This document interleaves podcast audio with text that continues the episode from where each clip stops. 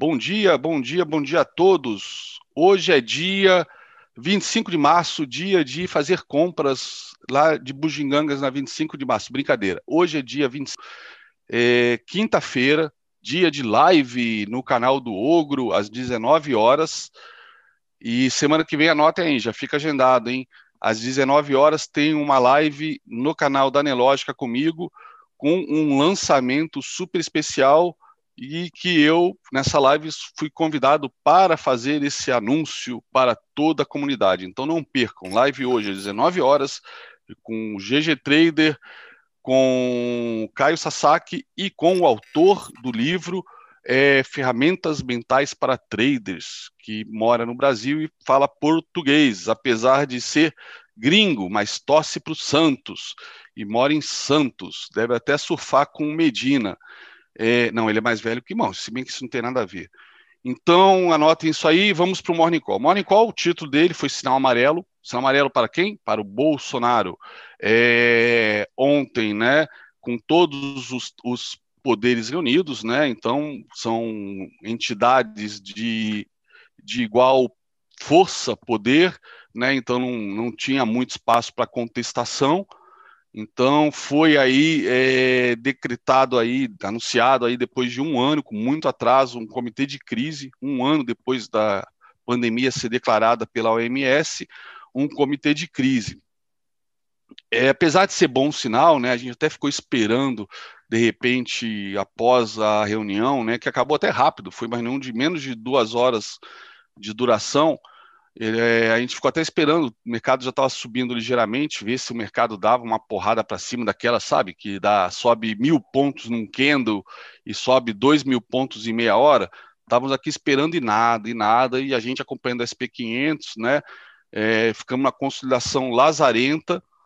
E o que aconteceu? O discurso do próprio presidente é, soou muito mal para os mercados, tá? Apesar de não ter sido isso que que provocou a queda, mas soou muito mal, porque ele saiu né, no primeiro pronunciamento com todos os é, poderes, ele ainda falou de tratamento precoce, que é algo que não é comprovado cientificamente, não importa, não importa se a galera é, acredita ou não acredita, vamos falar de ciência, não é comprovado cientificamente, ponto.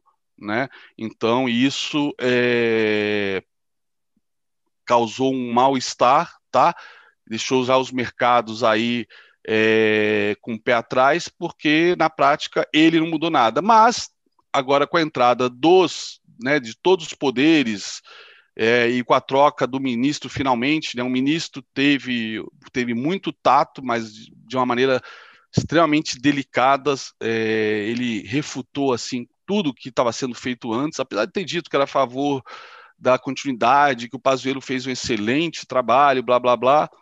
É, ele refutou tudo, né, de, com, com outras palavras, né, dizendo que tudo que seria feito seria através é, de comprovação científica, blá, blá, blá. E falou aquilo que é óbvio, né? Ninguém quer lockdown, ninguém quer isolamento, ninguém quer. Né? É, é, é insano dizer. Quando a gente fala que é necessário, é porque é necessário, né? Não é porque a gente quer, porque a gente gosta, porque é legal. Né? Inclusive, pô, os 10 dias aí de feriadão que vamos ter nas capitais do Rio e São Paulo, não sei se isso vai começar a ser estendido para outras, não é férias, é para a galera realmente ficar em casa, né? Não é para sair para barzinho, para praia, nada disso. Porque realmente é necessário que se evite a circulação do vírus. É só isso, galera, só isso.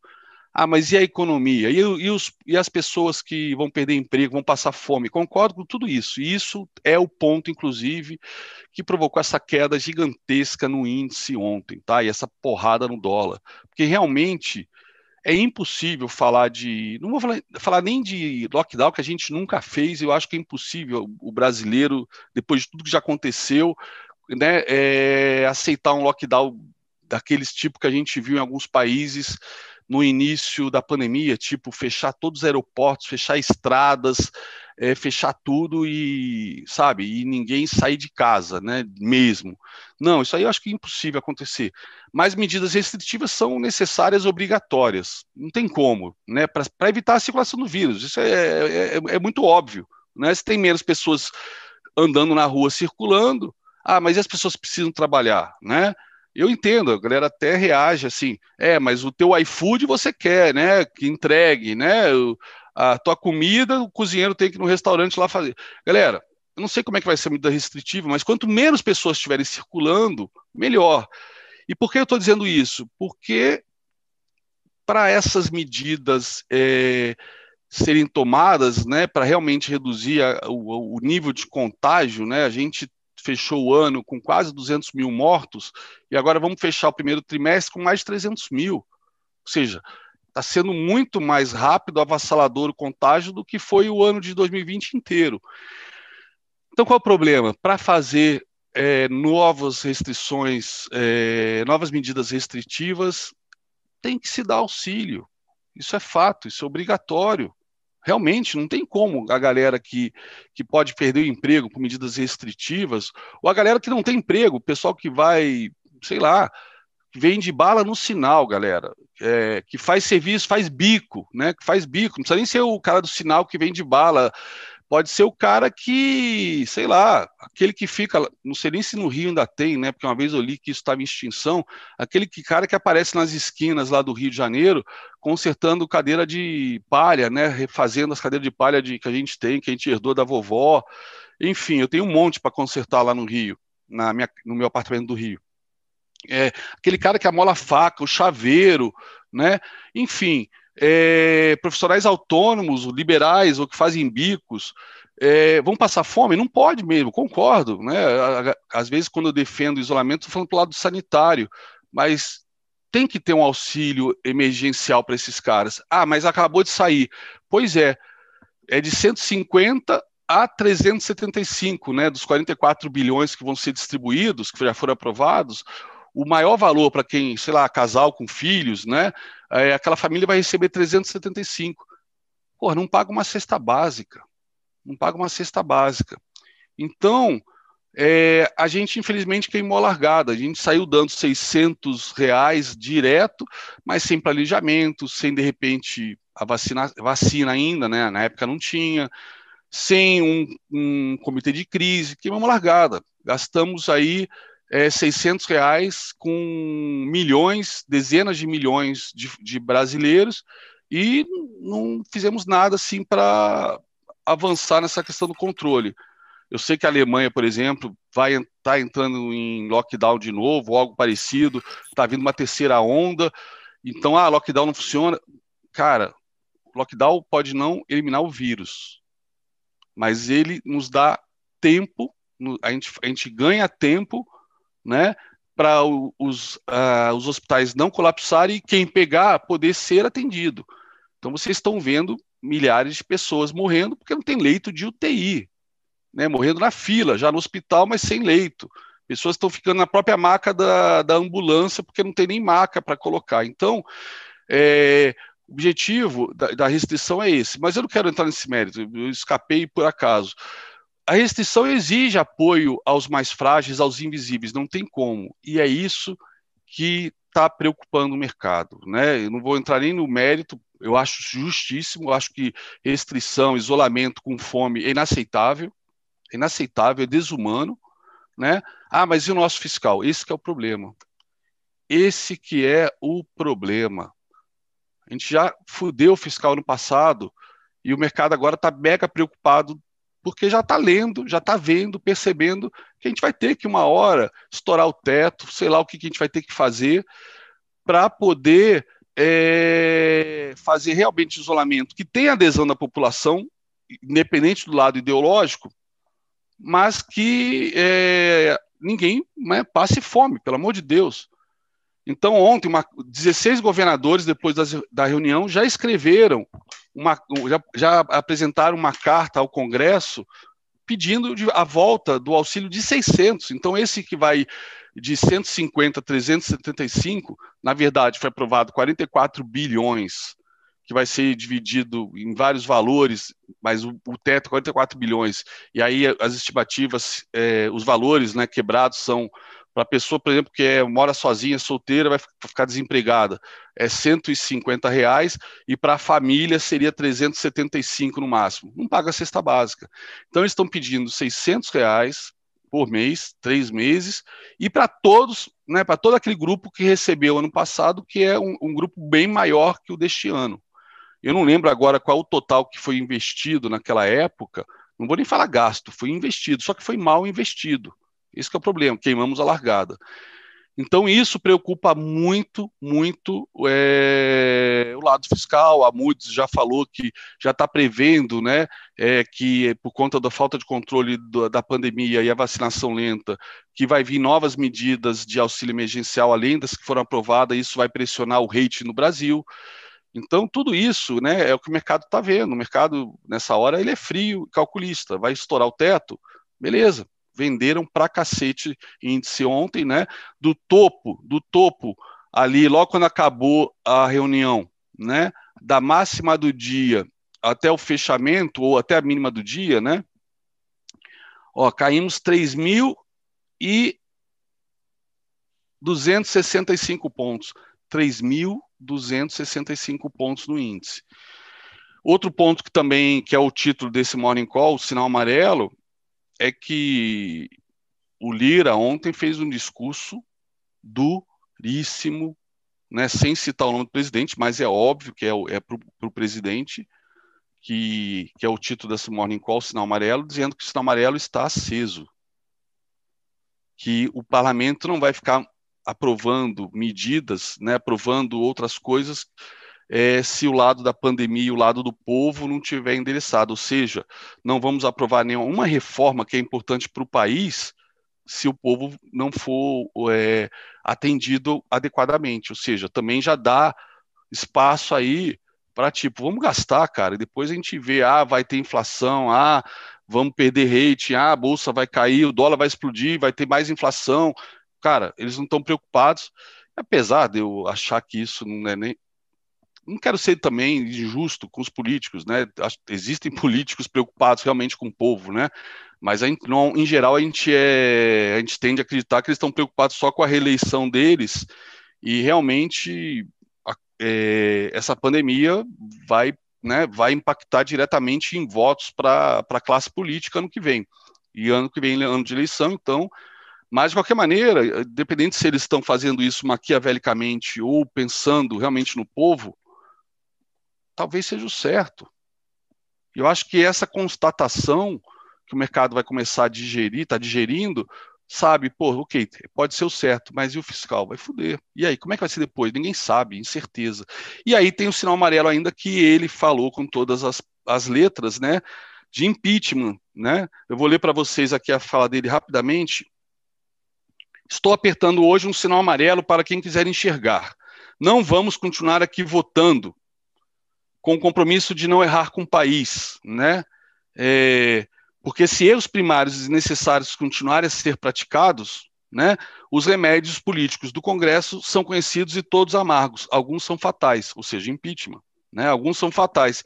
E muitas vezes são aplicados quando a espiral de erros de avaliação se torna uma escala geométrica incontrolável. Ou seja, foi que a gente viu negacionismo, falta de liderança, falta, falta de puta, lado até falta de empatia, falta, enfim, falta de tudo, né? É, direção totalmente errada. É, o presidente da Câmara disse que não é sua intenção aplicar esses remédios, abre aspas, mas tudo tem limite, tudo. E o limite do parlamento é quando o mínimo de sensatez não está sendo oferecido ao povo brasileiro.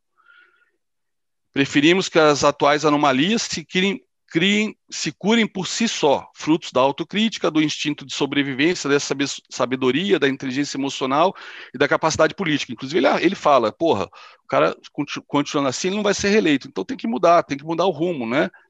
É, e prosseguiu. É, na, na, é, nada é mais importante que a pandemia. Esta não é a casa da privatização, das reformas, nem mesmo a casa das leis. É a casa do povo, né? aí vem o lado populista, mas está certo. E quando o povo está sob risco, nenhum outro tema ou pauta é mais prioritário. Né? E aí tem as 16 cartas dos governadores, tá?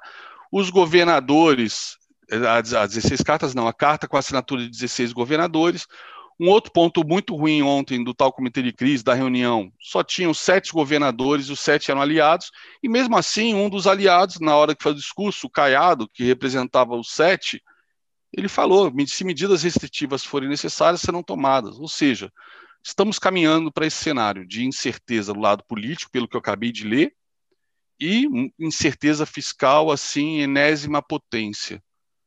Isso explica a reversão do mercado ontem. E a Bolsa Americana também foi junto, tá? Também foi junto, ajudou. Né? Então a gente tem que ficar de olho que a gente segue a locomotiva.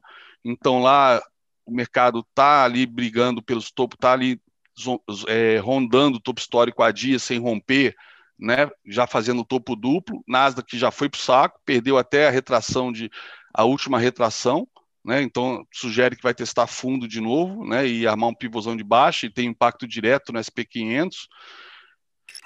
É isso, o cenário é esse, galera. Então, muita cautela, muito caldo de galinha, que isso não faz mal para nenhum, para ninguém, muito menos para trader, tá? Cenário de incerteza, sinal amarelo e no, na nossa reunião aí de antes do Morning Call, a gente chegou a cogitar se não era melhor botar o nome do Morning Call para sinal vermelho, tá? Mas a gente preferiu ir na linha aí do, do que está agora nas manchetes dos jornais, que é o sinal amarelo. Então, muito cuidado, galera. Segue aí, galera. Segue aí, Zé. Bom dia, pessoal. É, vamos passar aí pela revisão dos mercados ao redor do mundo. Tá começando com os mercados que já fecharam no Pacífico, tá? O destaque negativo do, do mercado do Pacífico foram as gigantes de tecnologia chinesas, tá? que são negociadas na Bolsa de Hong Kong. É, elas. É, é, existe a possibilidade né, de elas serem penalizadas e perderem suas listagens em Nova York, tá? É, a, SEC vai anunciar medidas pedindo documentos que comprovem que essas gigantes de tecnologia não são é, controladas pelo governo, né, e elas acabaram sentindo bastante. É, a Baidu caiu quase 10%, a Alibaba caiu 4%, então isso foi o grande destaque negativo aí das bolsas asiáticas. Tá? Os mercados no Pacífico fecharam sem direção única, Tá? Xangai caiu 0,10, o Shenzhen 0,02 na China, Tóquio fechou em alta de 1,14, Hong Kong, apesar da queda forte das, das empresas de tecnologias, fechou com ligeira baixa de 0,07, Coreia do Sul fechou em alta de 0,40. Na Oceania, a Bolsa Australiana fechou em alta de 0,17. Com relação à Europa, né, os principais índices aí trabalhando a hora que eu peguei no vermelho. É, a Bolsa de Londres caía 0,20, Frankfurt caía 0,17, Paris caía 0,26. Aí, por conta aí dessa possível terceira onda de coronavírus, que está fazendo com que alguns países adotem novas medidas de restrição, foi divulgado hoje é, o índice de confiança do consumidor da Alemanha, a expectativa é que tivesse menos 12,3, ele veio bem melhor, ele veio menos 6,2, porém esse, essa coleta desse dado aí foi antes desse aumento de novos casos de coronavírus na Alemanha, ok? Com relação aos futuros americanos, os futuros americanos, depois da queda de ontem, a hora, que, a hora que eu peguei, tá, eles estavam ensaiando uma recuperação, ainda que modesta. Dow Jones subia 0,23, S&P 0,25 e Nasdaq 0,41. Com relação aos futuros de petróleo, os futuros de petróleo, depois da alta de ontem, estão operando em queda, WTI caindo 2,08 e o Brent caindo 1,80.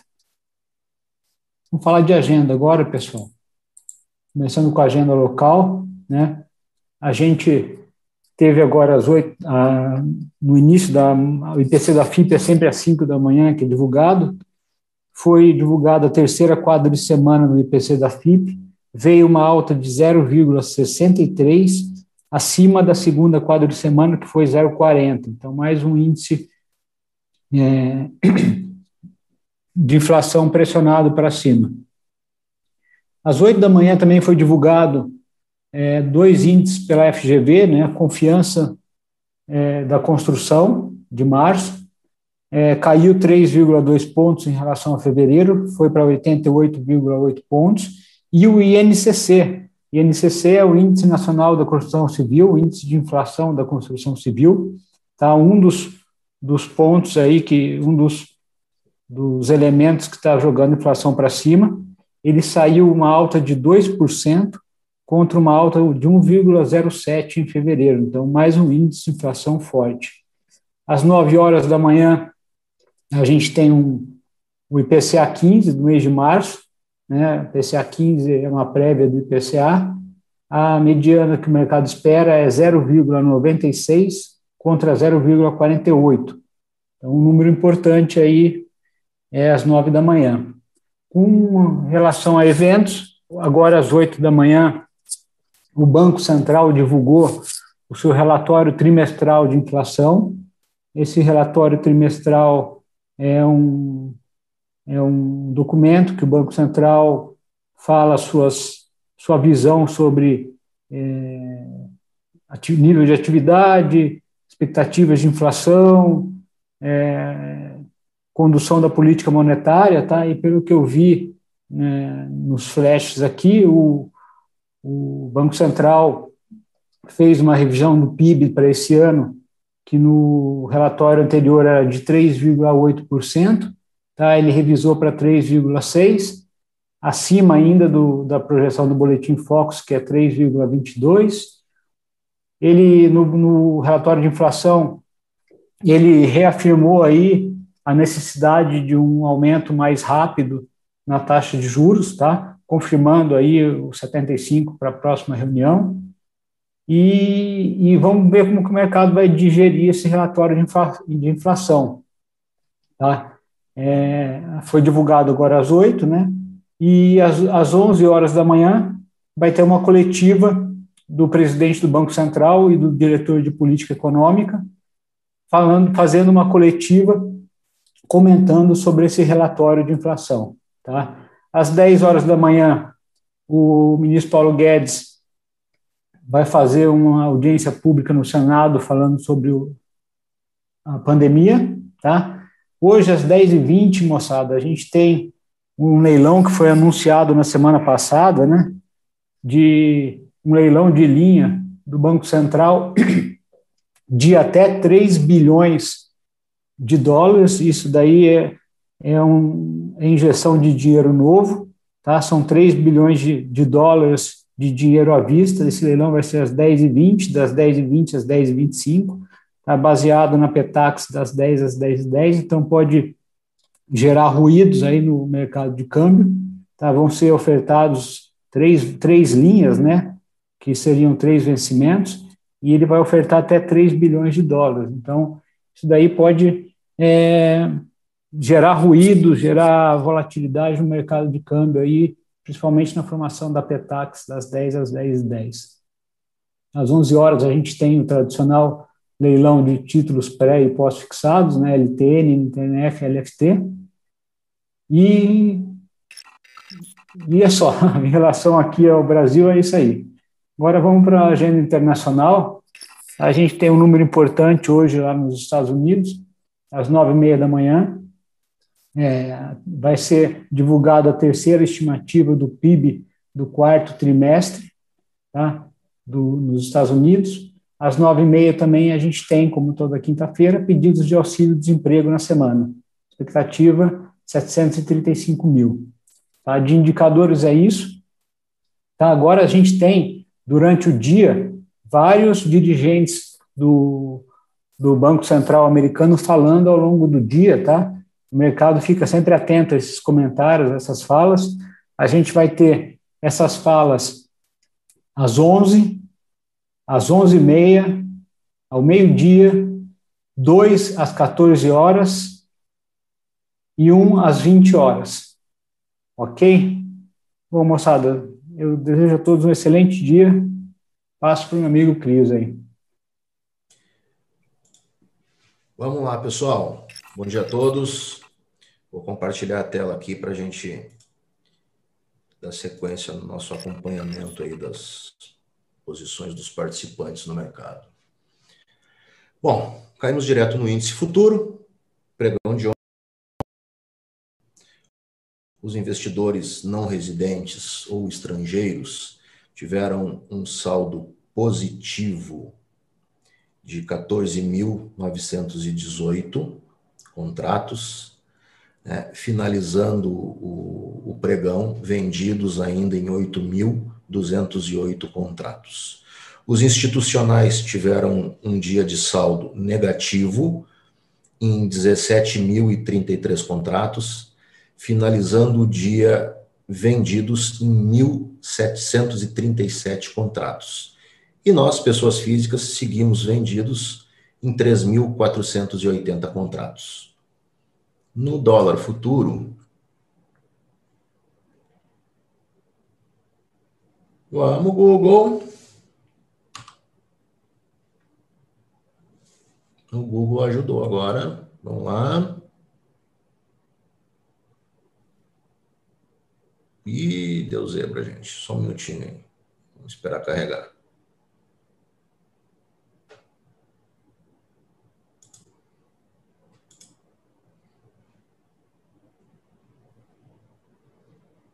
Aí.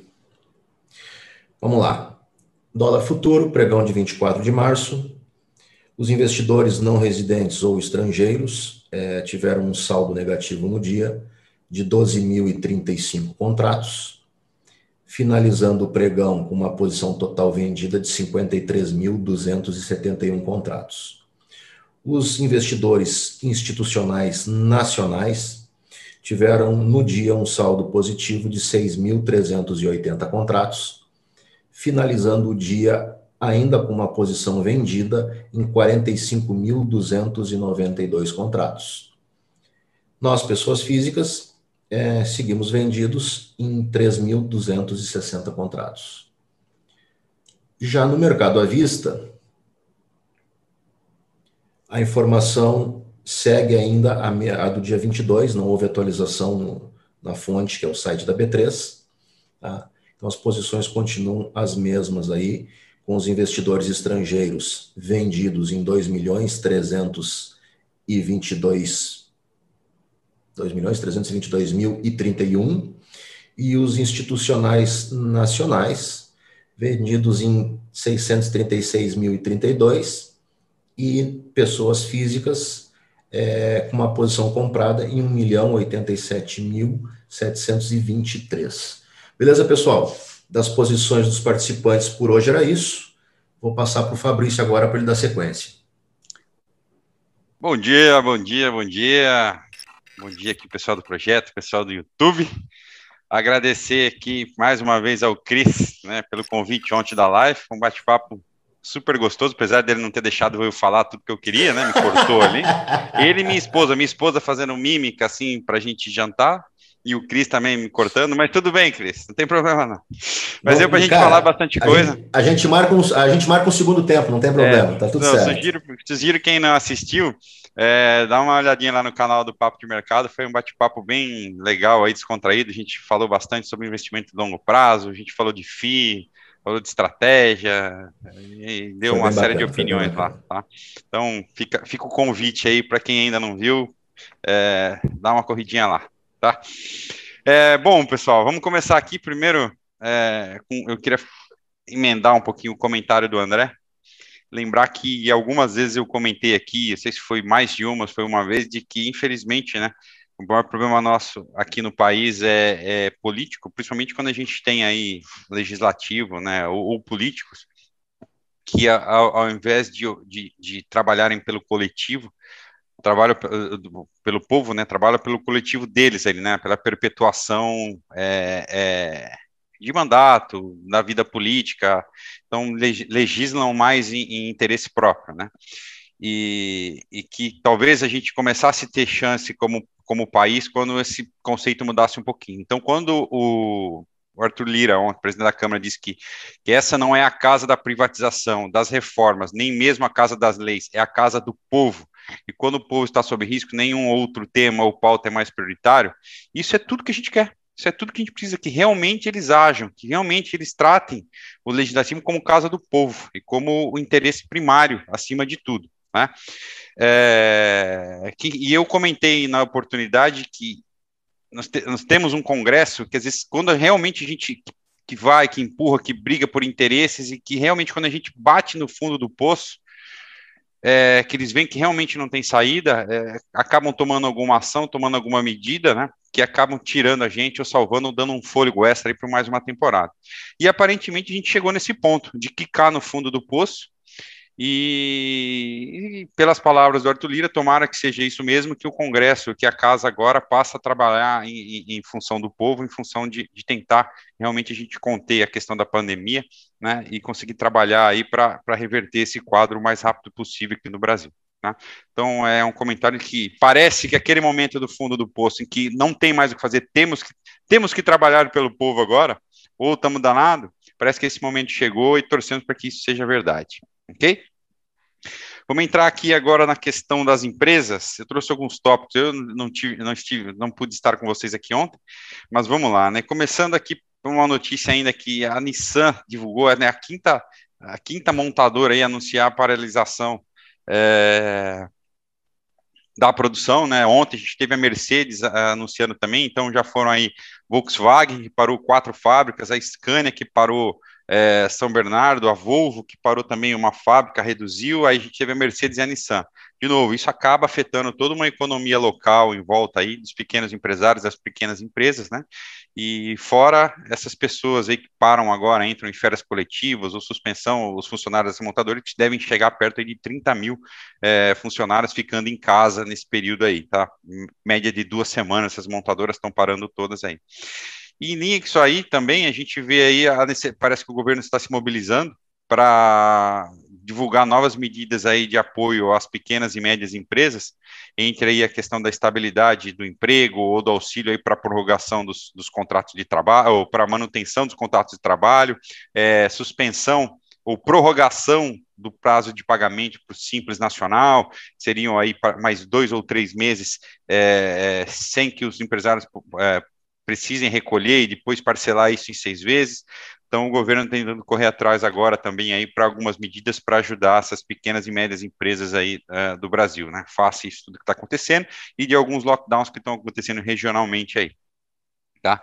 Então, esse, esse cenário aí da, das paralisações está movimentando também o governo para tentar ajudar o pequeno e médio empresário, que é quem paga mais imposto, né, quem contribui para a arrecadação, é, quem gera bastante emprego aí que a gente vê, além dos informais, né, que estão extremamente necessitados até agora. Entrando aqui nas empresas, né, é, ontem o, o Eletrobras é, acabou decidindo aí, a, na verdade, o governo né, definiu quem será o nome do o indicado para ser o presidente da, da companhia. É o secretário da Energia, né, do, do, do Ministério da Minas e Energia, já foi diretor da, da ANEL, que é o, o, o Rodrigo Limpe, né, e não é nenhum dos três que eu havia comentado aqui que estavam no processo de decisão, né? Havia um processo aí de seleção, uma consultoria, é, uma assessoria contratada para definir quem seria, e na verdade o governo acabou selecionando, indicando o LIMP, né? Passando por cima desse processo aí. Imediatamente após esse anúncio aí, um dos conselheiros é, renunciou à, à, posição, alegando que houve uma quebra de governança na, na, na companhia por causa desse processo. Então a gente tem que acompanhar se isso pode ou não gerar volatilidade no preço da, da Eletrobras, tá, pessoal? Mas agora temos um indicado, a companhia deve, deve dar sequência aí para para que o Rodrigo assuma o cargo no colegiado, então seja indicado aí a presidente da companhia, ok? É, então, um pouco de barulho também, assim como a gente viu na, na no Banco do Brasil, alguns, alguns diretores né, e conselheiros ameaçando largar, largar o cargo, é, a gente viu isso na Eletrobras e também a Petrobras, né? É, ontem, depois do comunicado aí que finalmente conseguiu fechar a venda da, da refinaria Landulfo Alves, né, teve quatro diretores aí que acabaram é, renunciando ou dizendo que não vão mais continuar, é, diretores, quatro diretores executivos de oito, né, que não vão continuar aí por conta da saída do Castelo Branco, né? A diretora financeira e de RI, o diretor de comercialização e logística, o diretor de é, exploração e produção, e o diretor de desenvolvimento e desenvolvimento de produção. Acho que é isso. Então, então são quatro diretorias muito importantes que estão abandonando o barco aí junto com, o, com a demissão do, do Castelo Branco. Tá? É, mas voltando aqui para a questão da refinaria, isso é um passo importante. Para quem não sabe, aí hoje a Petrobras é a líder, né? É a líder não, é a, a, a detentora, é, a, é o monopólio do refino no Brasil é da Petrobras. E existia um processo aí da, da, da venda de oito refinarias da Petrobras, né? Para abrir mais esse mercado, para que a Petrobras pudesse focar na, na operação mesmo de produção de produção de petróleo, que é o que ela quer no pré-sal. E dessas oito refinarias, a, Relan, a RLAN, a RAM, foi a primeira a ser vendida, que é a refinaria Landulfo Alves, aí. É, ela fica na, acho que se eu não me engano é na cidade, no município de São Francisco, né? E ela e só a, a, a Relan ela é responsável por 14% de refino aqui total do Brasil, tá? Então, a venda fechou mais ou menos em 1,65 bilhões de dólares, ou mais ou menos 9 bilhões de reais, na data, se a gente considerar o dólar agora, mas até o fechamento do contrato isso pode mudar, né? Esse valor em reais pode mudar por conta do câmbio. Isso é bom para a Petrobras, alivia a questão do, do endividamento, melhoria do caixa, esse dinheiro que entra, né, para dar sequência aí na estratégia, tá? E para o mercado em geral, a gente começa a abrir essa questão das refinarias aí que pode é, trazer né, mais, mais concorrência entre os preços dos é, entre o preço do combustível, né, conforme novos players aí privados entrem nesse mercado e possam trabalhar, né, e o que acaba tirando mais um pouquinho o dedo do governo em, em acabar mexendo o preço no combustível final ali, quando a gente entra, tem iniciativa privada é, trabalhando nessa, nessa parte. Né. É, um ponto controverso dessa venda é que muitos aí, alguns analistas, ou principalmente políticos da oposição, é, diz que esse preço está, é, foi subavaliado, né, que esse 1,65 bilhão fora está é, tá muito abaixo do que valeria essa refinaria, né, que deveria ser um valor aí é, mais perto dos 3 bilhões de dólares, mas, há, há, por outro lado, há uma ala que defende que está em linha o valor de mercado, mas o que pode acontecer agora, principalmente aí já tem, a gente já tem é, notícia aí, já tem declaração do presidente da Federação Única dos Petroleiros de que vai tentar judicializar ou tentar via justiça barrar essa venda aí, né? De que é, o valor está muito abaixo, então vão tentar reverter isso aí para tentar buscar mais. Isso, que essa venda acaba sendo danosa para o país. Tá? Mas era um processo que vinha, vamos torcer para que essa continuidade é, da venda dos, das outras refinarias aí consigam engatar a sequência, tá? Uh, um outro assunto que puxou o dia ontem bastante, né? Foi a questão do, do Carrefour comprando o Big, né? Por 7,5 bilhões aí. É, isso acaba tornando o Carrefour aí o segundo maior rede varejista aqui do, da América Latina, né? Num movimento inesperado. É, é, fez com que as ações aí do Carrefour subissem na bolsa, em contrapartida derrubando os pares, né? Principalmente Magalu, que recentemente, aí, logo com a divulgação do resultado, anunciou que ia entrar nessa questão aí do varejo alimentício, né? mas com esse movimento do Carrefour aí, torna-se, né, é, se tornando essa, essa gigante, né, uma empresa de faturamento de quase 100 bilhões de reais, acaba tornando mais difícil a vida da, da Magalu nesse segmento, né, é, vai haver mais concorrência, mais aperto de margem, então é, é, é, é isso que acabou movimentando e afetando as varejistas é, do lado contrário, tá, pessoal? Então, esse movimento que deu vai ser um movimento interessante, tem bastante sinergia que pode ser capturada aí pelo, pelo, é, pelo Carrefour, né? É, até inclusive quando a gente fala aí do, do Maxi, que é o, o atacadão do, do, do Big, é, o Santos também, o Santos Clube, que é um clube de compras que estava uh, que era ali. É, quando a gente olha para o atacadão, o atacadão tem níveis, níveis de margem melhor, né? Então, se se o Carrefour conseguir trazer essas outras operações com sinergia e uma recomposição de rentabilidade aí melhor para o patamar, patamar de Carrefour, isso pode tornar uma operação bem interessante aí no varejo e dificultar a vida aí das varejistas que estavam tentando se aventurar nesse, é, nesse mercado. Então, essa aí que foi o motivo da principal da talvez uh, o varejo em geral, né, com medo das restrições e tudo que está acontecendo nesses lockdowns, né, com, com o aumento da taxa de juros e mais essa pancada aqui por conta desse deal do Big com o Carrefour, né, pessoal. Então, é, no varejo foi isso. Um outro ponto que a gente teve ontem é que finalmente né, a Gol conseguiu aprovar a incorporação da Smile. Vocês lembram aí, é um acordo que, que vinha aí com bastante conflitos. Né? A, a Gol que fez a cisão da, com a Smiles, a, a, a eu não, não, lembro se exatamente qual ano que foi, né? Começou a trabalhar, a, a Smile começou a trabalhar como independente, chegou aí uma ação que chegou a ser negociado muito mais cara, né? Do que a gente está vendo na bolsa hoje, chegou a perto de 60 reais. Depois ela teve um ajuste de preço, quando a Gol lá atrás disse que não iria renovar o contrato com a Smiles, né? De fidelidade. Acabou que a Smiles se tornou uma empresa mais independente, mas ainda assim uma empresa lucrativa é, e que tinha a Gol como controladora. É, e o ano por conta, por conta da pandemia o ano passado, as dificuldades que a Gol vinha tendo de caixa, né, ela começou a promover, fez alguns movimentos de compra, de venda antecipada de passagem, né, para a Smiles, que os acionistas minoritários da Smiles acabaram criticando, já que era uma taxa de, de, de, empréstimo baixíssima, muito abaixo do que o mercado costuma negociar aí, consideraram que foi um, um subsídio é, para a Gol e, e, pouco benefício para a Smile, então a briga já começou lá atrás, até que a Gol anunciou que queria fazer é, essa fusão de novo aí, pelo bem e pela sobrevivência das companhias, que as duas trabalhando em separado, é, que as duas trabalhando em separado estavam se continuasse como estavam continuando essa questão de lockdown, era um risco de talvez as duas não conseguirem continuar operando era muito grande, tá? Então, depois de muita discussão, a questão do valor do prêmio, a, Gol acabou revisando aí de última hora é, o prêmio a ser pago pelas ações da, da Smile, para os acionistas do, da Smiles, né? E acabou fechando num preço implícito aí é, de 27 reais por ação da Smiles, né? Cada acionista aí, teoricamente, vai receber 27 reais. E a forma como os acionistas da Smiles vão receber isso vai ser, vai ser sempre 80 a 20, tá? Ele vai poder escolher se ele vai ficar é, 80% em ação, 20% em dinheiro, é, 80% em ações da Gol e 20% em dinheiro, ou 20% em ações da Gol e 80% em dinheiro, né?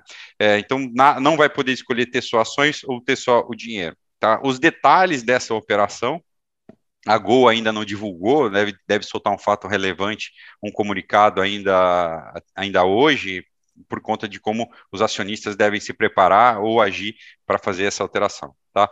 Então, é, acabou que os minoritários estão decidindo, acho que apesar de não ser talvez o que eles mais queriam, a, essa questão da, da pandemia, do problema da companhia, dessa, é, pode ser prejudicial podia ser mais danoso para a companhia, né, morrer todo mundo abraçado, então acabaram aceitando esse prêmio aí. Né. Há um consenso também de que essa energia, né, de que agora a Smile estando dentro da Gol, ah, pode haver uma sinergia por conta mais de impostos e, e algumas operações aí que pode, de certa forma, ajudar é, é, nessa cisão aí, melhorar e gerar valor lá dentro, tá, pessoal? Então, aprovada finalmente aí a incorporação da Smile pela Gol.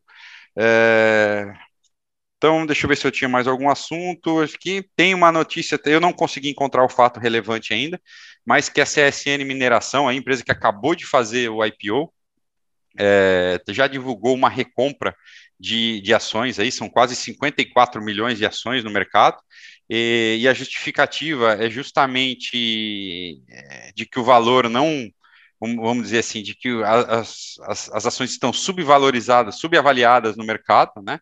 E o programa de recompra tem o objetivo único exclusivamente de a, a, comprar essas ações para gerar valor aí para o acionista, né? Maximizar a geração de valor para o acionista por meio de uma administração mais eficiente do capital aí, é, do capital da, estrutura de capital da companhia, tá? Eu ainda não tenho fato relevante, só tenho essa notícia aí para entender é, o prazo, é, o período de recompra e exatamente a quantidade de ações é, que a companhia vai trabalhar. E, e uma notícia curiosa... errado, Fabrício, é, quando você faz a recompra, qual é o valor inicial que o, o acionista deveria enxergar? É que com menos ações em circulação, é, o dividendo aumenta, né? Exato. Porque essa, essa ação não vai ficar, vai virar, vai, vai morrer, ou ele vai Provavelmente ela é cancelada. Falando... É, quando você vê, a gente vê recompra, André, ela pode ter do, alguns casos, né? A, a, empresa informa, eu estou fazendo uma recompra para cumprir com o meu papel de, é, com o meu programa de remuneração de stock options dos executivos. Ela, é, ela recompra ações para distribuir é, para os executivos que vão é, exercer as opções de, de, ações. Ou ela pode realmente comprar para cancelar.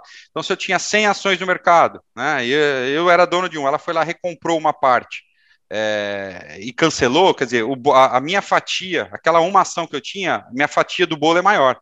Então é. eu tenho mais participação no resultado, então meu dividendo acaba sendo maior. Esse lucro se divide em menos pessoas agora, né? Por menos Isso. ações. É, se você tem, por exemplo, pegando esse número aí para ficar bem didático, se tem a, a empresa tem 100 ações, é, número redondo, tá? 100 ações é, na bolsa. E você tem uma, né? Então você tem 10% da empresa. É 1%. E aí os dividendos vão ser distribuídos em relação ao que você tem. Se ela compra, por exemplo, 10% das ações, né? Você passa a ter 11,11% da empresa, ou seja, vai ganhar mais dividendos quando for distribuído o lucro. Tá? Pra então é uma forma, principalmente em, em países que, que têm dividendo tributado, tá? É uma forma que as companhias acabam fazendo de fazer a recompra, ela gera mais valor para o acionista, para o minoritário, e o minoritário pode fazer essa conta lá na ponta. Falar assim: olha, então eu tinha aqui, agora aumentou 10% minha, minha, meu pedacinho, que nada falou, vou vender esses 10%, põe esse dinheiro no bolso e continuo é, com o que eu tinha de participação antes. Né? É uma decisão que ela transfere, ela gera esse valor e ela transfere essa decisão para o minoritário, transfere essa decisão para o acionista que pode vender isso aí é, e colocar uma parte de dinheiro no bolso, como se fosse um dividendo, pagar o imposto devido sobre, sobre, essa venda, ou ela pode, pode se manter e ter uma renda maior de dividendo ali na frente. Então, uma forma de, como, como, como a notícia diz aí, de, de gerar mais valor para o acionista. Tá? E uma outra notícia também que eu vi aqui, também estou atrás de me informar, é, é que mostra mais uma vez quem, quem leva vantagem normalmente nos IPOs, né? Que foi a Aeres, que é a empresa ali de paz, né, da, da, para energia eólica, de que os controladores teriam conseguido, com um waiver, com autorização dos bancos é, que coordenaram a venda, vender ações, vender quase 2% do total da, da, da, da participação da, do volume de ações da companhia, mesmo dentro do lockup. Tá? E segundo essa notícia aí, os, os, controladores decidiram não fazer a venda, uma oferta secundária na época do IPO, porque o IPO saiu abaixo do valor da faixa de mercado, saiu em 5,50, abaixo da, da faixa indicativa. Vocês não viram vantagem em, em, em, fazer a oferta secundária, segurar as ações. As ações agora, desde o IPO, subiram quase 100%, e eles conseguiram fazer agora uma autorização dos bancos coordenadores aí para que pudessem vender agora a ação aí a, na casa dos 10 reais via leilão, né, mesmo dentro do lockup. Então a gente começa a ver aí que, que, quem que leva vantagem, vê se você como pessoa física e como minoritário que entrou com lockup se consegue fazer isso agora. Então, é, são situações complicadas, né? Situações que mostram que a gente tem que tomar muito cuidado quando vai avaliar um IPO, quando vai entrar no IPO, que realmente aí agora a gente está vendo que nem lockup de controlador acaba sendo é, é, é garantia de nada para a gente também. Ok, pessoal? Falei bastante hoje, me desculpem, pessoal, me desculpem. É, um ótimo dia a todos aí, bons trades. Bastante cuidado aí com essa volatilidade. A gente tem notícia positiva, talvez esse movimento de que é, agora vamos fazer alguma coisa. Por outro lado, a gente tem a questão fiscal, tem essa briga, é, a pandemia correndo solta. Então, é um mix de notícias aí que, que fica difícil a gente encontrar um direcional é, para o mercado. Ok, pessoal? Um ótimo dia a todos aí. Beijo no coração. Fala aí, pessoal. Bom dia, tudo bem? Ó, pessoal, como estendeu bastante aí o, o horário. Foi mal, Mário, foi mal, mas já pedi vou, desculpa. Não, eu vou só falar aqui, ó. Ontem a gente entrou com a promoção do projeto 10% de Páscoa, tá? E nessa promoção de Páscoa, os alunos contam aí com 20% de desconto sobre o plano anual mais dois meses grátis aí no plano anual. O trimestral, os alunos contam com 15% de desconto, mais 15 dias grátis de sala. E no mensal, os alunos contam aí com 10% de desconto, tá, pessoal? Então, uh, ah, para quem tem interesse aí em estar tá vindo fazer parte junto com a gente, é, essa promoção vai até o dia 7 do 4, tá?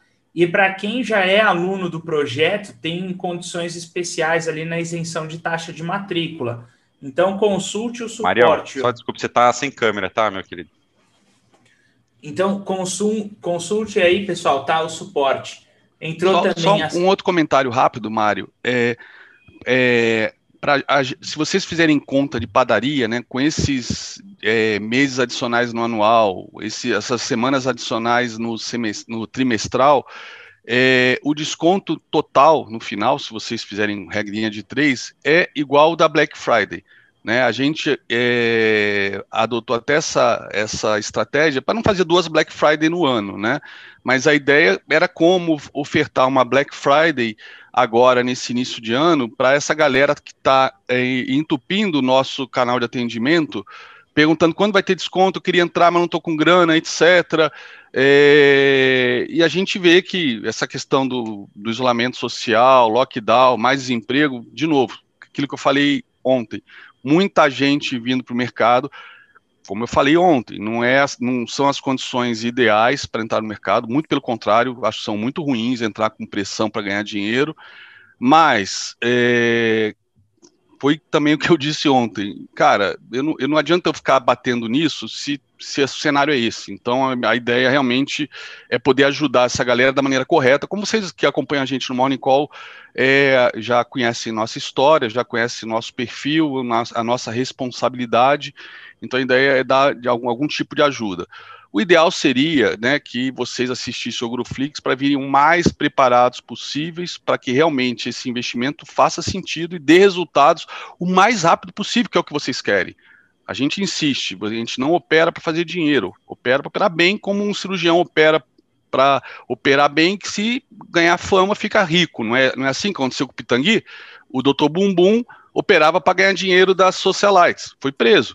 Então, é, a gente tem fazer o, qualquer profissão para a gente realmente ter sucesso e, realização profissional, não estou falando nem financeiro, o financeiro vai ser consequência desse, desse, desse sucesso por realização profissional, por dedicação, por fazer bem. Então o mercado financeiro é igual, galera, é igual. Né? Então, é, quanto mais preparados, melhor, o processo começa a fluir mais rápido, é, então fica essa dica, tá? Então, é uma Black Friday, entre aspas, fora de época, que a gente está fazendo para atender a demanda aí é, enorme dessa galera que quer entrar no mercado financeiro no meio dessa segunda onda, tá? É isso aí. Segue é, aí, Mário. Só para só ter uma noção aí, pessoal, tá? O anual, como o André falou, sai, sai 277 reais, né? Se você fizer a conta, só para pagamento à vista, 277 reais. Para você ter uma ideia aí, com praticamente aí 500 reais, né, um pouco mais, 560 reais, você consegue ter acesso aí às duas salas, se você estiver comprando um anual. Então, é, tá bem interessante aí para quem está afim de estudar esse ano aí junto com a gente, pessoal. É muito mais barato que uma faculdade. E para quem está buscando se especializar no mercado, nós somos a faculdade aí do mercado aí para vocês. Eu falei no outro dia no, no, no Instagram, só o sinal do SP500 de um Profit para quem quer acompanhar em tempo real, né, é 100 dólares por mês, né, mais acho que 30 reais de taxa de administração. Então, só o sinal, um sinal para ter o SP, tudo bem, existem as outras soluções mais, mais baratas, existem, mas o sinal do, da CME é 100 dólares. Então, a pessoa tem disponível isso em tempo real e só que com os estudos, né, feitos, né, que eu vou mostrar daqui a pouquinho para vocês. É isso aí. E a sala do Fabrício, investindo como Buffett abriu novas vagas e do Valério também, né? Então, para quem quiser, esse daí o desconto, se eu não me engano, já está ali no preço. Beleza, pessoal? Bom, eu vou passar para o André, porque ele tem bastante coisa para colocar aí para vocês, senão não vai dar tempo aí, pessoal. Valeu, Mário. Obrigado, cara.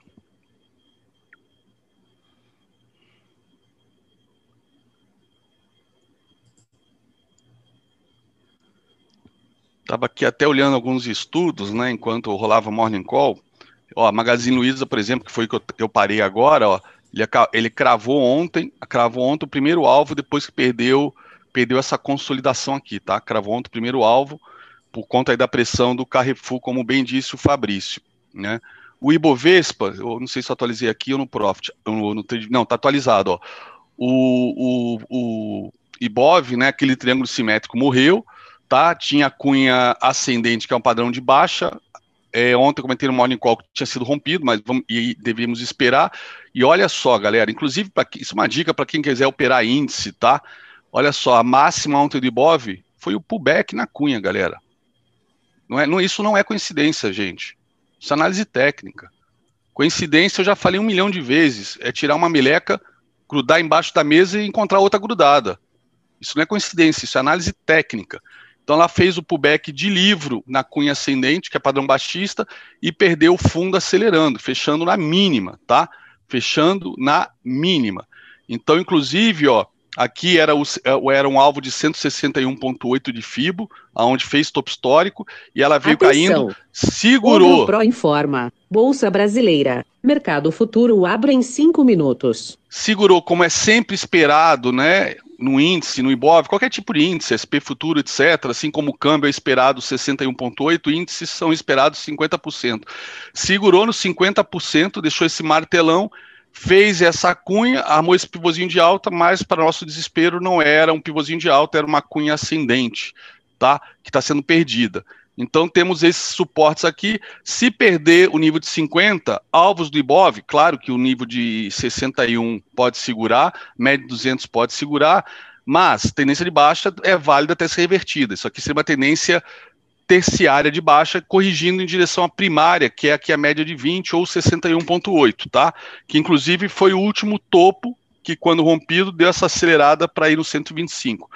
Se perder os, os 50% e essa região de suporte aqui, os alvos do Ibov 104,765, 101,935 e a gente, o último alvo seria, a gente perderia o nível de 100 mil pontos em 97,358, tá? E aproveitando que a gente está olhando Ibov, né, 33% do Ibov cravado são quatro ações. Quais? Vale, ó, Vale deixou um topo duplo, Podia ser só uma correção? Sim. Para retomar a tendência de alta? Sim. Mas, ó, perdeu o nível de 61,8 anteontem. Ontem tentou voltar para cima, mas na verdade deixou uma carinha de apenas um pullback, né, na cabeça aqui desse pivôzinho de baixa, que é o que inclusive ele abriu aqui no nível de 61.8, né, e deu essa puxada aí nesse dia aqui que eu não lembro qual foi a razão, provavelmente alguma coisa ligada à China, minério de ferro, com certeza, tá?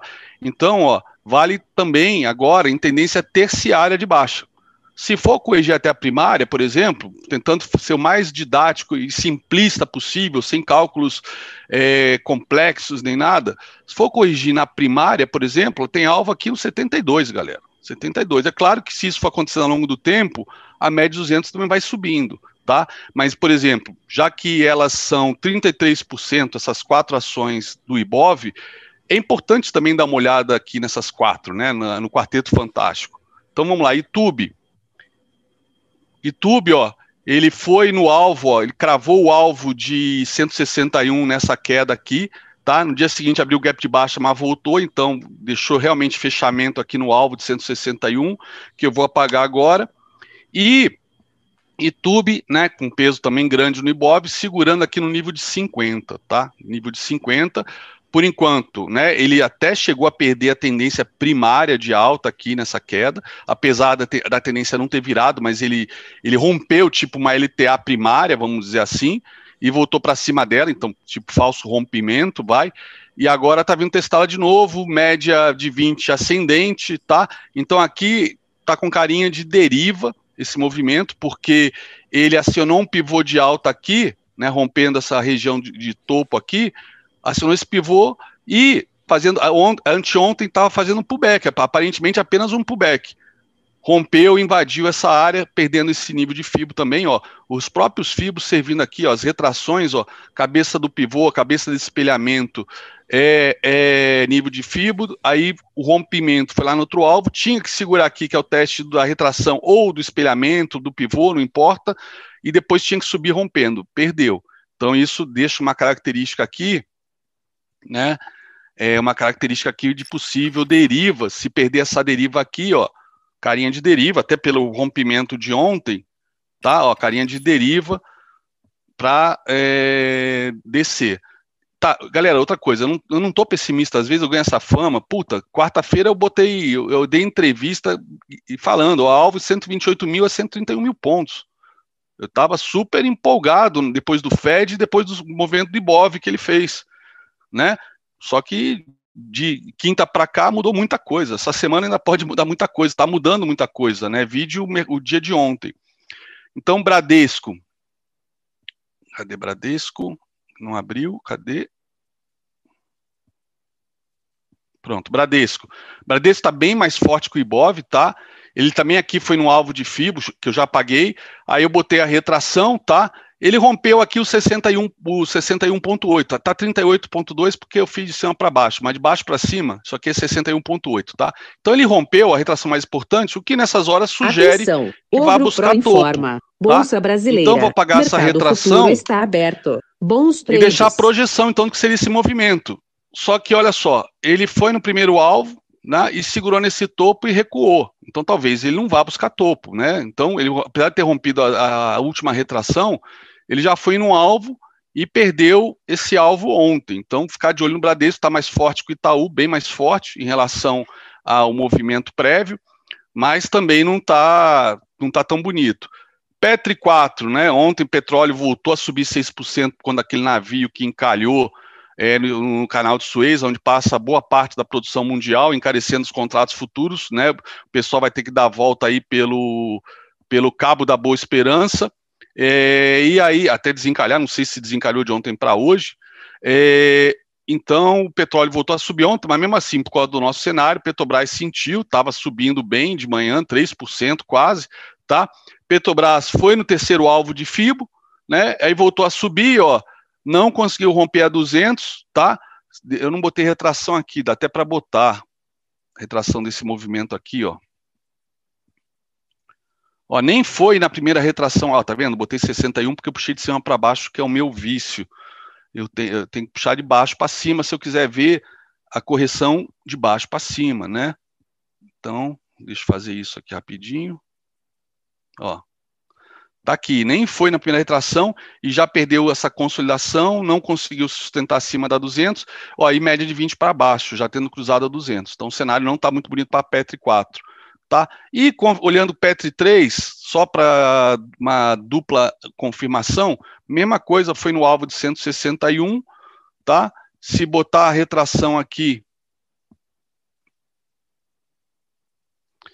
também não foi lá na primeira retração, tá? E média de 20 já cruzou, virou para baixo de novo, se segurou aqui no primeiro alvo, no segundo alvo de queda, né, que ele chegou a, ter, a romper, não chegou nem a romper a 200 e veio para baixo, então corroborando aí um cenário também pessimista para PET 4 agora, que corrobora, né, como um terço do peso do Ibov, o cenário, um cenário ruim para o Ibov, tá?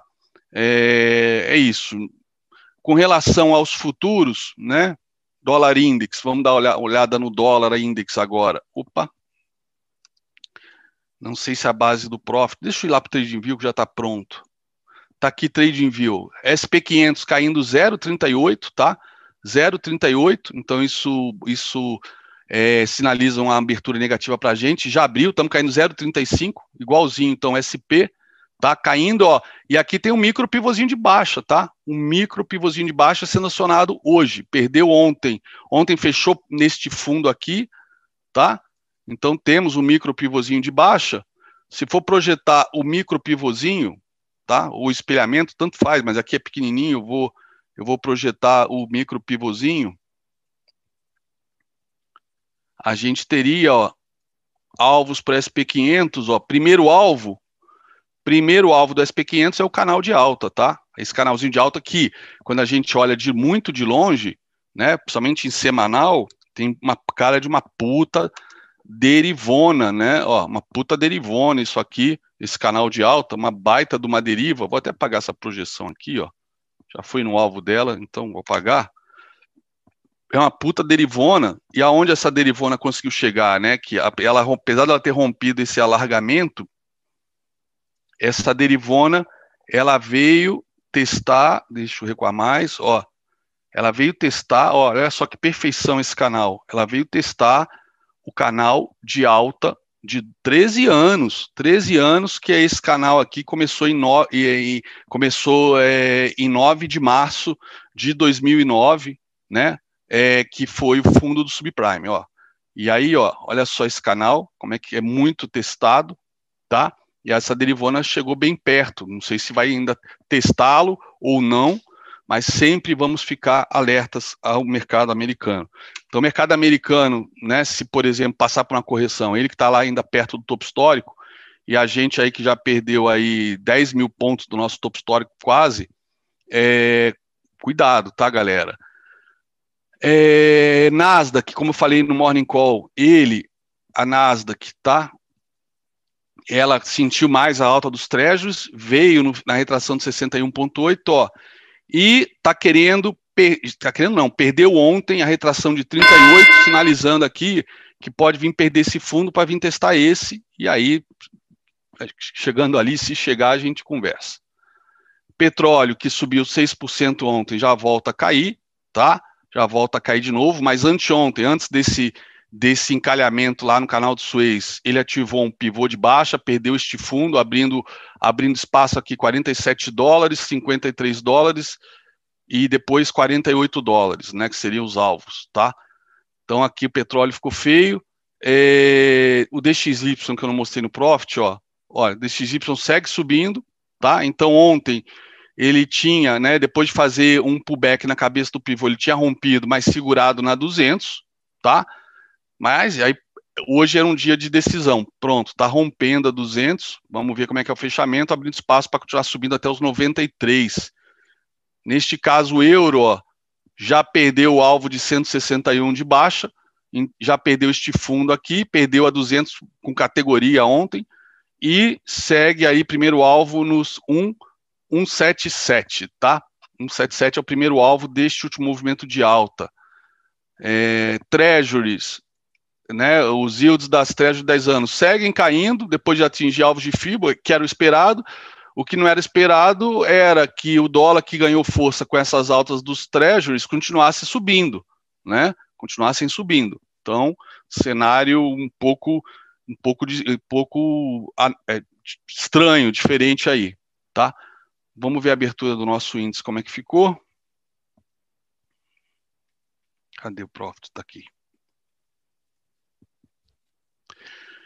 Então vamos lá, dólar, dólar, cinco minutos, ó, abriu, opa, deixa eu voltar aqui, pronto, abriu na mesma consolidação de ontem, tá? Ontem atingiu o alvo de 100%, vamos recuar, opa, vamos recuar aqui, mas é com a mãozinha, pronto. Atingiu o alvo de 100%, depois de romper o alvo de 161 do intraday, ele é, foi no alvo de 100% cravado aqui, cravado desse movimento, do último movimento de alta, que, desse topo que foi rompido, tá? Ele cravou lá o 100%, então tem alvo aqui em cima, tá? No alvo de 161, tá lá no 569, tá? Mas antes temos alvos importantes aqui, que são os alvos do diário.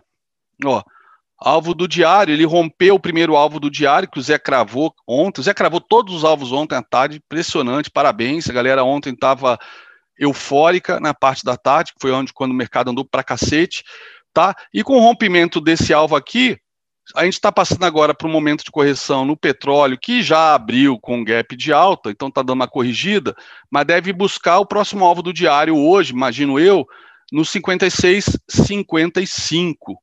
56, 55, tá?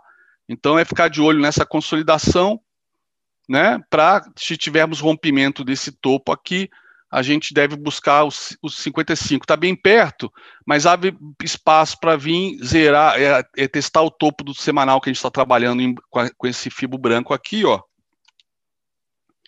Ó, testar o topo do semanal da semana passada, tá? É, se romper os 55. E aí o terceiro alvo do diário é o 5718, tá? Um movimento bastante agressivo, né? Que provavelmente deve, sei lá, trazer o Banco Central para o jogo também, tá bom? Então tá aqui o dólar, cinco minutos de novo, é, temos que esperar. E agora o índice, Lembrando que aí no dólar, ele pode hum. sair num movimento de power breakout. Sim, sim, quando, que é um movimento lindo de entrada, de força, como o próprio nome diz, né? É, quando, quando, quando tem esses movimentos assim de imediato na abertura, eu, eu falo sempre para o pessoal para a gente esperar não, nada por violação, por confirmação, para não correr o risco de ser violado ali na abertura. É. Ontem o índice também rompeu os três alvos desse, desse, pivô de, desse pivô de baixa, tá? E aí eu projetei esse último movimento de alta, que foi de ontem mesmo, né? Essa porrada que ele deu para esse movimento de alta para cima. E aí ele quase cravou, quase cravou o terceiro alvo, tá? O terceiro alvo desse movimento de intraday de ontem, ficou bem perto e acabou fechando aqui no primeiro alvo, esse alvo vermelho, do movimento maior, que aí sim é toda essa perna de alta, né, depois dessa queda. Toda essa perna de alta depois dessa queda, seria um movimento aí de mais de um dia, né, que seria um gráfico até de 60 minutos, conforme vocês vão ver agora, ó. Vou até pagar este alvo de ontem, de intraday, porque agora já é outro dia, ó, ele fechou, ele cravou nessa queda o primeiro alvo e, tá, e, e acabou perdendo ontem, mas agora está se recuperando. E agora, ó, ele está testando a, a linha do canal de baixa, tá? Linha do canal de baixa, que foi perdida ontem, tá? Pode até esse canal pode até ser duplicado para baixo agora, beleza? E em termos de 60 minutos, a gente tem, ó, esta última perna de alta, né, projetada para baixo, o primeiro alvo está aqui no 110 790, tá? 110 790. Se o índice, né, se tiver ajuda do SP, é claro, que sozinho acho que eu duvido que ele faça isso. Se o índice entrar de novo dentro desse, ó, já bateu lá e voltou, ó, na linha vermelha que eu coloquei já, sei lá, semana passada, tá? Se romper para cima, aí a gente pode até pegar a retraçãozinha, né, de ontem, desses 3.300 pontos que o índice oscilou, e trabalhar com ela como alvos enquanto não tiver nenhum alvo de intraday para cima mas é prematuro falar em, em alvo para cima, tá? Agora que acabou de abrir. Mas fica aqui, ó, uma retraçãozinha de referência. Se for buscar uma retração clássica de índice, ó, 50% está exatamente, exatamente aqui neste fundo. Né? E neste fundo aqui de um outro pivô de baixo, ó, pivô de baixa, tá? E fundo desse espelhamento, ó, esses dois fundos aqui importantíssimos coincidem com o nível de 50. Então aqui é uma mega resistência, essa região aqui, que agora não estou conseguindo ler porque tem justamente tem três fibos aqui, tem três resistências aqui, é 113 e 100 aproximadamente. 113 e 100, tá? Ó, tá entrando no, no canal, vamos botar cinco minutos. Deixa eu ver diário, né? Ó, diário e semanal, na verdade, eu já botei até a projeção do semanal aqui, esse movimento aqui, tá? Projetado para baixo. Olha só o que que é, é, é, o, é, o, é, o, é o do, na verdade, projetei, ó, este aqui diário que bateu ali com com 60 minutos que vocês viram, tá? Mas se eu for projetar o semanal, daria alvos até um pouquinho maiores. Mas vamos deixar isso que eu acho que tá, tá bem, tá bem legal. Tá bem legal. E, e vamos voltar para cinco minutos. Ó, tentou dar uma segurada aqui na LTB e agora está rompendo, tá? Então temos resistências agora, resistências agora em 112, 650 e 113 e 90, tá? Se for projetar esse movimento para cima, se por acaso alguém, sei lá, achou que caiu muito, já saiu comprando na abertura ou no rompimento desse primeiro candle, tá? Ó, ó, acabou de bater o primeiro alvo agora em 112, 305 tá? Deixa eu botar em azul para eu mesmo não me confundir aqui com essas monte de linha. Próximo alvo 112 555 e o terceiro 112 960 perto ali das daquelas três resistências, tá? Vamos ver se vai confirmar, se vai romper esse primeiro alvo, se vem fazer um teste na cabeça desse primeiro candle, ou até né, nessa linha vermelha que era o primeiro alvo, o primeiro alvo que eu, tava, que eu mostrei para vocês ainda há pouco, antes de que deixou aberto o segundo, e, e praticamente ele foi quase lá no segundo agora na abertura, né? E vamos ver se ele vai segurar aqui ou se vai romper se vai segurar aqui como suporte e se rompe para ir alvos acima, tá? Então tá aí bem mapeado. Então os, é, temos várias alternativas de zigue-zagues nesse início, nessa manhã, que envolvem, né? Por exemplo, deixa até, a gente não sabe o que vai fazer, mas a gente tendo uma, as possibilidades mapeadas, a gente imagina, por exemplo, ó, rompeu isso aqui, ó, primeiro alvo bate aqui e depois sobe, né? É, nesse, se, se fizer isso, por exemplo, vamos supor que faça isso. aí pode vir fazer isso e depois isso, ou pode, né, mudando de cor, pode fazer isso, isso, né? Pode fazer isso. A gente não sabe, mas se você tem uma ideia do que, do que seriam os movimentos técnicos, aí, opa, você tem como reagir, né? É, Andu. Você tem como reagir a eles se encaixar em algum padrão, algum trigger, né? Por exemplo, pode fazer isso, né? E cair. Ou, de novo, a gente nunca sabe o que o mercado vai fazer, a gente só sabe o que, que a gente vai fazer. E a gente reage a padrões, tá? A padrões. A gente não sabe como vai ser o zigue-zague, mas a gente sabe que o mercado anda em zigue-zague. Então, o importante é, nesses zigue-zagues, identificar os topos e fundos para saber se são ascendentes ou descendentes, Suportes rompidos significam tendência, é, reforçam tendência de baixa, resistências rompidas reforçam tendência de alta. Resistências rompidas, o ideal é que vire suporte, caso recue, para pullback e depois retomar a tendência, justamente para não acontecer o que aconteceu com o Ibov, de a cabeça do pivô do espelhamento rompido ser perdido, e com isso aquilo que era um, topos e fundos ascendentes ser simplesmente uma cunha ascendente, que é um padrão de reversão. Isso acontece em qualquer time frame, tá? Então é isso, galera. Tá tudo mapeado com vocês. É, se vocês assistirem o Gruflix e acompanharem o Morning Call, na boa, não tem erro, não tem erro. Não tem erro, garanto. Eu garanto. O erro acontece no, no, dedo de vocês. O mercado é inofensivo, vocês que são perigosos no comportamento de vocês, tá bom? É isso aí. Morning Call encerrado. Vejo vocês hoje às 19 horas na live aí com o GG, Caio Sasaki e o autor o autor do livro Ferramentas Mentais para Trader, Andrew Smith, que fala português porque está vivendo no Brasil, casou com uma brasileira, então vai ser bem legal. E o time Ogro vai estar tá presente aí também para bater esse, esse bate-papo com, com, com ele, tá bom? Vamos estar tá lá, hein, pessoal? Fala, Mário. Não, falei, vamos estar vamos tá lá ah, todo mundo. Isso, todo mundo A lá, hein? Quero tá mais de 10 mil pessoas aí. ao vivo, hein? Pelo amor de Deus, não vamos fazer feio aí pro, pro Andrew Smith, por favor, compareçam, tá? Boa sorte aí para vocês hoje. Valeu, pessoal. Boa sorte aí.